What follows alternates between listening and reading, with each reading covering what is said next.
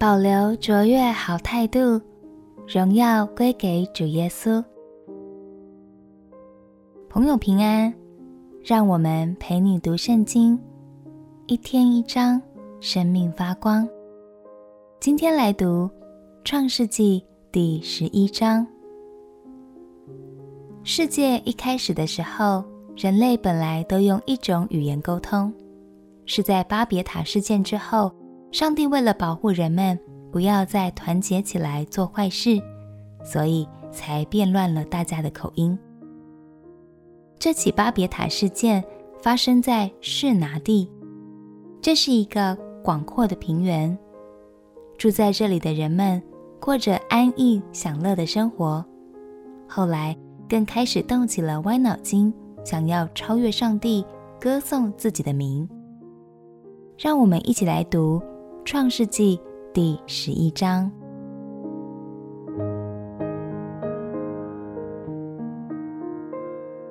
《创世纪》第十一章。那时，天下人的口音、言语都是一样。他们往东边迁移的时候，在示拿地遇见一片平原，就住在那里。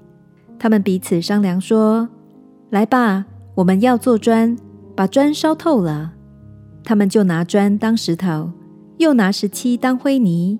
他们说：“来吧，我们要建造一座城和一座塔，塔顶通天，为要传扬我们的名，免得我们分散在全地上。”耶和华降临，要看看世人所建造的城和塔。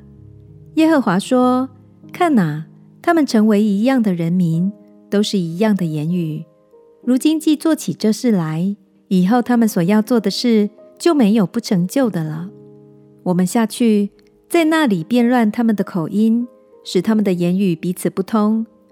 于是耶和华使他们从那里分散在全地上，他们就停工不造那城了，因为耶和华在那里变乱天下人的言语，使众人分散在全地上，所以那城名叫巴别，就是变乱的意思。闪的后代记在下面。洪水以后二年，闪一百岁，生了亚法萨。闪生亚法萨之后，又活了五百年，并且生儿养女。亚法萨活到三十五岁，生了沙拉。亚法萨生沙拉之后，又活了四百零三年，并且生儿养女。沙拉活到三十岁，生了希伯。沙拉生希伯之后，又活了四百零三年。并且生儿养女，希伯活到三十四岁，生了法勒。希伯生法勒之后，又活了四百三十年，并且生儿养女。法勒活到三十岁，生了拉吾。法勒生拉吾之后，又活了二百零九年，并且生儿养女。拉吾活到三十二岁，生了希路。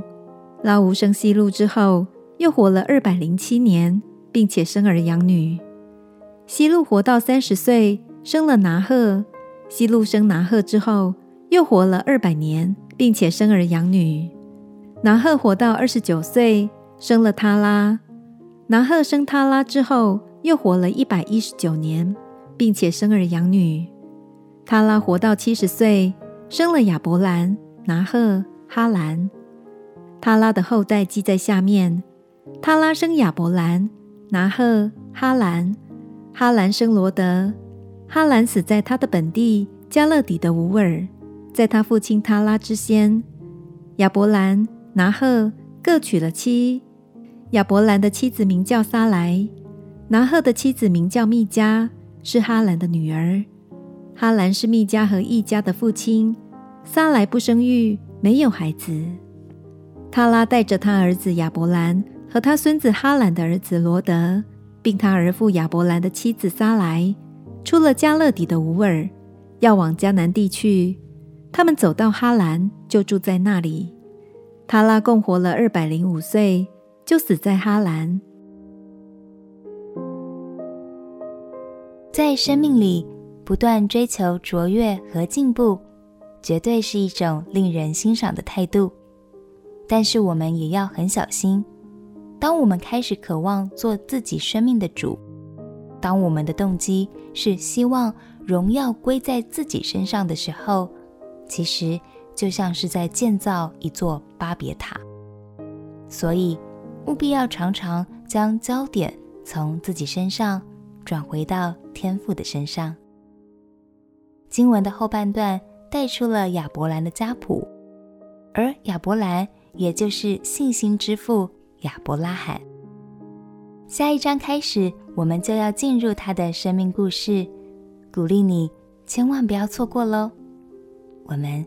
一起来祷告，亲爱的天父，求你保守我的心，掌权我的生命，帮助我总是把焦点放在你的身上。祷告奉耶稣基督的名求，阿门。祝福你，依靠神的话语，活出好的品格。陪你读圣经，我们明天见。耶稣爱你，我也爱你。